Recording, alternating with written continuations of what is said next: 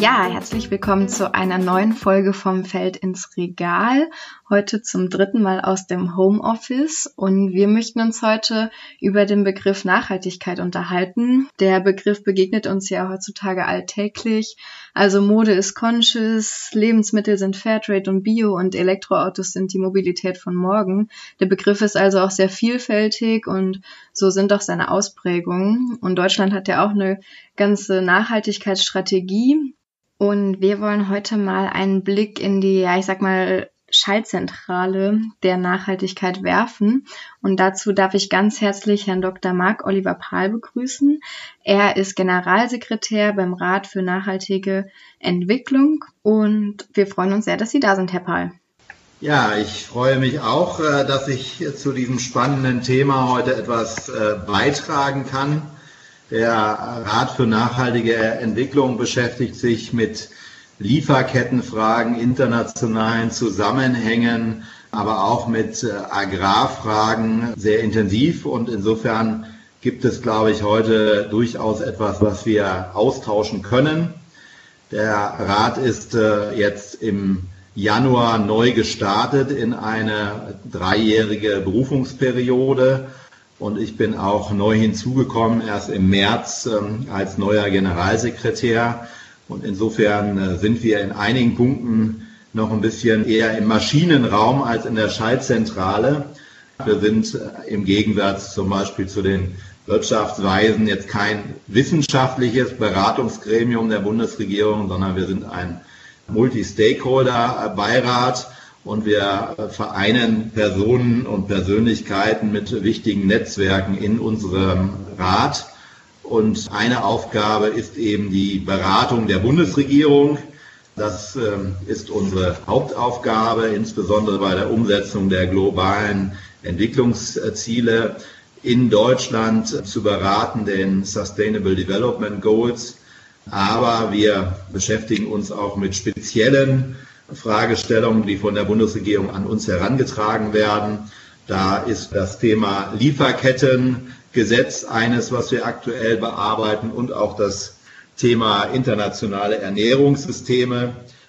Wir wirken aber auch in die Gesellschaft hinein mit Dialogprojekten. Zum Beispiel haben wir ein Projekt, was sich ähm, nachhaltiger Warenkorb nennt und wo wir gerade uns mit den Fragen eben beschäftigen, welche Produkte haben welche Umwelt- und Sozialwirkungen, wie kann eine verantwortungsvolle Konsumentin, ein verantwortungsvoller Konsument da am besten vorgehen. Und insofern betrachten wir die Themen auch von unterschiedlichen Seiten. Jetzt haben Sie gesagt, Sie sind seit März äh, Generalsekretär. Den Nachhaltigkeitsrat gibt es ja schon bereits seit 2001. Sie haben auch schon ein bisschen darüber gesprochen, was sich dahinter verbirgt. Ähm, können Sie da vielleicht noch mal ein bisschen konkreter werden? Also Sie haben beispielsweise internationale Ernährungssysteme oder das Lieferkettengesetz. Äh, wie sieht Ihre tägliche Arbeit als Generalsekretär denn eigentlich so aus? Ja, die Hauptarbeit ist, dass wir Stellungnahmen für die äh, Bundesregierung vorbereiten zu Themen, die uns wichtig sind oder wo die Bundesregierung eben äh, den Eindruck hat, dass äh, Sachverständiger Rat hilfreich ist. Jetzt zum Beispiel auch bei dem geplanten Lieferkettengesetz? Bei dem äh, Lieferkettenthema, der Frage Lieferkettengesetz, ja oder nein, da gibt es eben einen großen Streit schon seit Jahren zwischen zivilgesellschaftlichen Akteuren, zwischen entwicklungspolitischen Akteuren, politischen Parteien, Wirtschaftsakteuren. Mit einer mal, unübersichtlichen ähm, Diskussionslage. Zuletzt gab es eine ungewöhnliche Koalition von SPD-Arbeitsminister Heil und äh, Entwicklungshilfeminister Gerd Müller von der, CSU, die jetzt schnell ein Gesetzentwurf vorlegen wollten. Gestoppt worden sind sie dann einstweilen vom Kanzleramt, auch auf Wunsch von Herrn äh, Bundeswirtschaftsminister Altmaier. Das Bundeskanzleramt, was der Auftraggeber für diesen Nachhaltigkeitsrat ist, unser Hauptansprechpartner in der Bundesregierung, hat gesagt, Vielleicht könnt ihr Nachhaltigkeitsrat mit dieser diversen Zusammensetzung uns ein paar Hinweise geben, wo vielleicht eine Kompromisslinie äh, steht. Und da werden wir hoffentlich, wir sind noch nicht ganz fertig, bei unserer nächsten Ratssitzungen im Mai dann eine ähm, Stellungnahme verabschieden und die dann auch dem Bundeskanzleramt und der Bundesregierung übermitteln und stehen dann natürlich auch für Gespräche vertiefender Art, für Veranstaltungen und ähnliche Dinge zur Verfügung, um unsere Stellungnahme dann auch zur Diskussion zu stellen, aber eben auch noch äh, gerne zu erläutern und, und weiter zu vertiefen. Aber wir sind eben auch in der gesellschaftlichen Diskussion unterwegs. Wir haben 15 Mitglieder, die schon sehr viele verschiedene gesellschaftliche Gruppen ähm, vertreten. Aber natürlich gibt es immer noch weitere Akteure, die sich äh, zu äußern. Zum Beispiel den Lebensmittelhandel haben wir jetzt nicht im Rat vertreten. Mit dem über solche Themen zu reden, ist natürlich auch sinnvoll. Also insofern haben wir schon sehr vielfältige und spannende Aufgaben. Ja, jetzt haben Sie uns ja schon mal einen sehr schönen Einblick in die Arbeit des Rats für nachhaltige Entwicklung gegeben. Ich würde jetzt gerne nochmal auf den Begriff der Nachhaltigkeitsstrategie zurückkommen, die ich ja eben schon mal angesprochen hatte. Was sind denn da so die aktuellen Themen, die Sie so beschäftigen? Naja, die Themen, die ich jetzt eben angesprochen habe, internationale Wirtschaftsfragen, globale Wirtschaftssysteme, faire und ökologisch nachhaltige Wirtschaftssysteme ist äh, schon ein Punkt, äh, wo wir der Bundesregierung ein paar Ideen mitgeben wollen für die Weiterentwicklung der Nachhaltigkeitsstrategie, die ansteht. Beim Thema Agrar äh, gibt es neben den internationalen Fragen aber natürlich auch durchaus viele kontroverse Fragestellungen, was in, in Deutschland und Europa passieren sollte. Wir haben im Herbst grundsätzlich eine Reform der gemeinsamen ähm, europäischen Agrarpolitik für die nächsten sieben Jahre anstehen, auch eine Neuverteilung der Milliardenhilfen der Europäischen Union für die Landwirtschaft. Und da gibt es natürlich schon unterschiedliche Weichenstellungen, die möglich sind. Und wir setzen uns eben dafür ein, dass die Nachhaltigkeit eine wichtige Rolle spielt, dass also die Verteilung von öffentlichen Mitteln durchaus an gesellschaftlichen Mehrwert äh, gebunden wird, den die landwirtschaftlichen Betriebe erbringen, indem sie zum Beispiel das Thema Schutz der Biodiversität in ihrer Aktivitäten berücksichtigen. Und so versuchen wir eben Akzente äh, zu setzen, die in der Nachhaltigkeitsstrategie, aber sich dann auch in der Praxis nachher niederschlagen werden. Und gibt es Themen, die darüber hinaus auch wichtig sind? Natürlich gibt es auch weitere Themen, die aus unserer Sicht wichtig sind. Das Thema Klimaschutz und Energiewende ist ein großes Thema. Das Thema nachhaltige Finanzen ist ein Thema, was in den letzten Jahren stark aufgekommen ist, wo Deutschland ein bisschen Nachzügler war, wo andere Länder schon viel mehr gemacht haben zum Beispiel mit grünen Anleihen als Finanzierungsinstrument für nachhaltige Projekte. Da ist der Nachhaltigkeitsrat schon seit Jahren hinterher, um durchaus positive Signale der Finanzindustrie aufzugreifen und äh, auch bei der Bundesregierung neue Akzente zu setzen. Also unser Themenspektrum ist schon sehr vielfältig. Ja, das, äh, das hört sich ganz danach an. Und wir haben ja jetzt gerade ähm, eben auf die deutsche Nachhaltigkeitsstrategie gesprochen, ähm, die ja sozusagen auch eine Übersetzung der Sustainable Development Goals äh, in den nationalen Kontext ist. Auf der anderen Seite wollen wir jetzt auch nochmal in die internationale Ebene gucken weil Nachhaltigkeit äh, oder nachhaltige Entwicklung ja auch so eine internationale Komponente hat. Und da reicht es ja auch nicht, wenn jeder sein eigenes Süppchen kocht. Und äh, deswegen wollte ich mal fragen, wie arbeiten Sie denn im internationalen Kontext eigentlich zusammen? Also da spielen ja bestimmt auch äh, gewisse Projekte eine Rolle. Gibt es da welche, die Sie besonders spannend finden, die Sie uns mal näher erläutern können? Ja, also wir sind äh, jetzt nicht operativ international tätig. Wir sind schon eine Organisation, die eben in der Beratung der Bundesregierung und im Wirken in Deutschland hauptsächlich aktiv ist. Aber wir versuchen natürlich dabei internationale Zusammenhänge mitzudenken. Und viele unserer Akteure sind eben auch, auch international in ihren Hauptjobs und ihrer ähm, beruflichen Laufbahn tätig oder tätig gewesen. Frau Füllkrug-Weitzel, Präsidentin von Brot für die Welt, ist ähm, seit Anfang dieses Jahres auch Mitglied des Nachhaltigkeitsrates.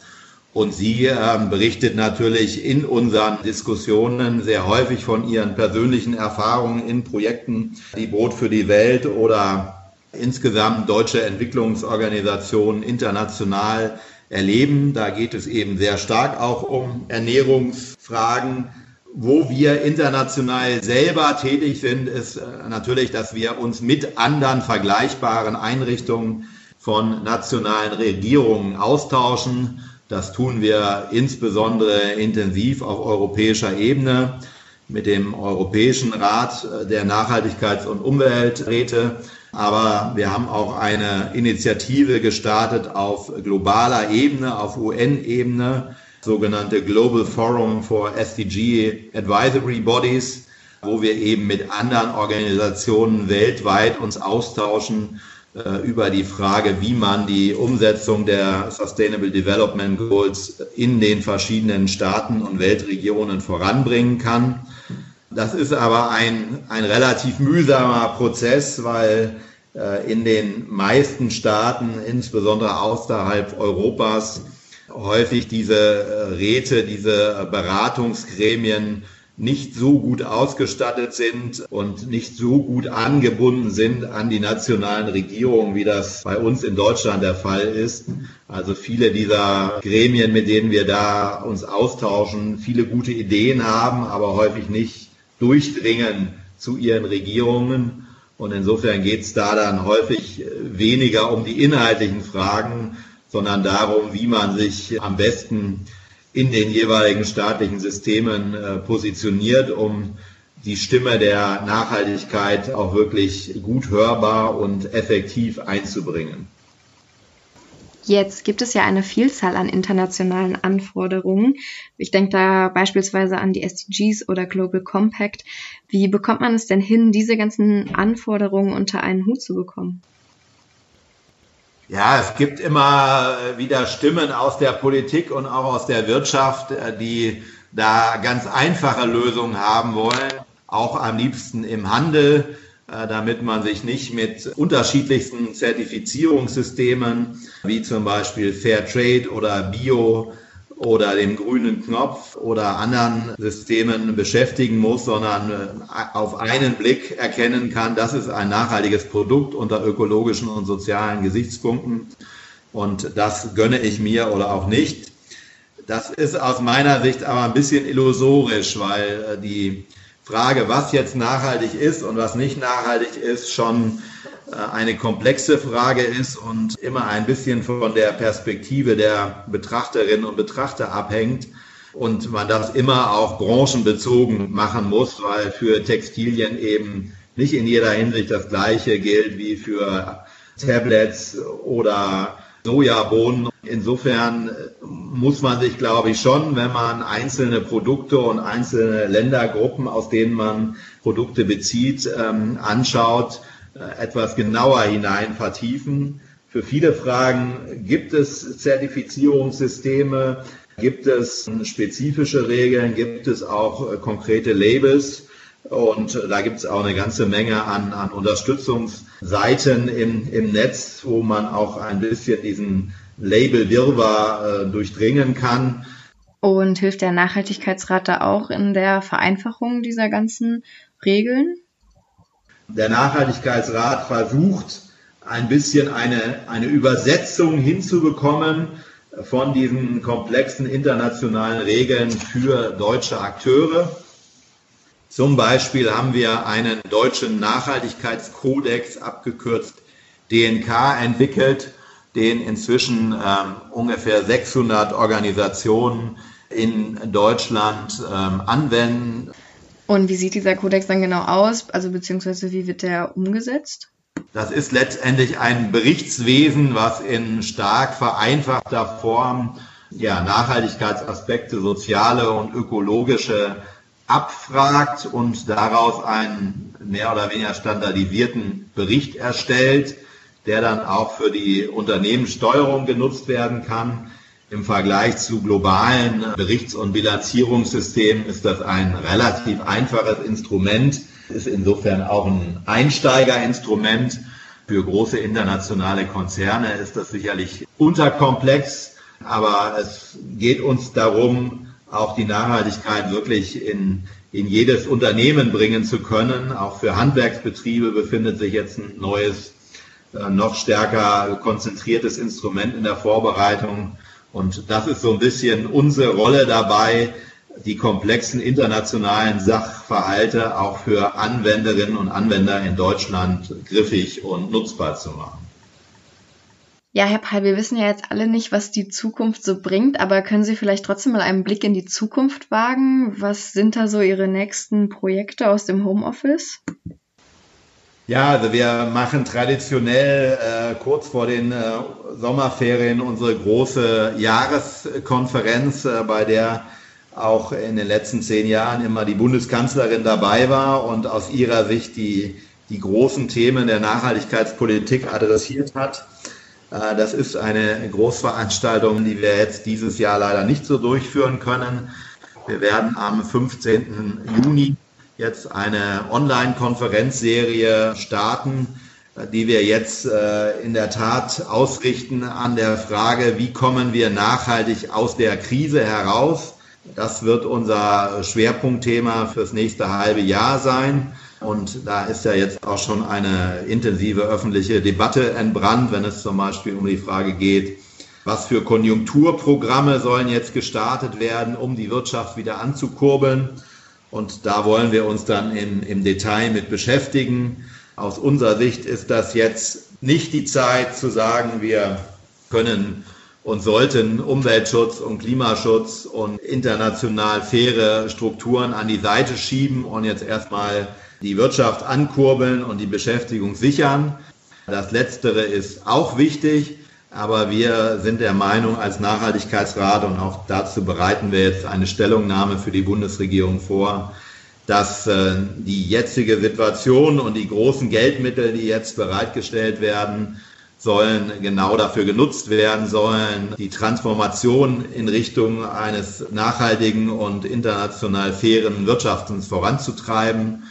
Viele Unternehmen haben in der jetzigen Zeit äh, gemerkt, dass dann, wenn sie in der Vergangenheit in faire Lieferketten investiert haben, ihre Handelspartner kennen, die gut behandelt haben, sie auch bessere Chancen haben, selbst in solchen Krisenzeiten wie im Moment beliefert zu werden, äh, gute Produkte zu bekommen. Und die Unternehmen, die eher auf anonyme Massenmärkte gesetzt haben, wo sie sich je nach Preissituation äh, bedient haben, Probleme haben, zuverlässig äh, und qualitativ hochwertig beliefert zu werden.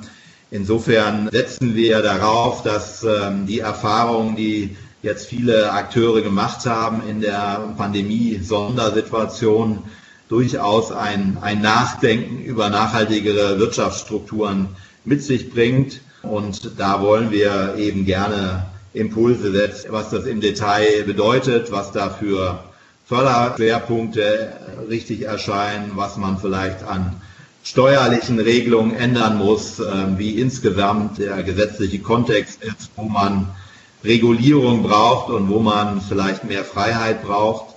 Ähm, das sind Dinge, die wir bis zum Herbst auch in einem partizipativen Prozess erarbeiten wollen, wo Sie über die Website www.nachhaltigkeitsrat.de sich auch daran beteiligen können.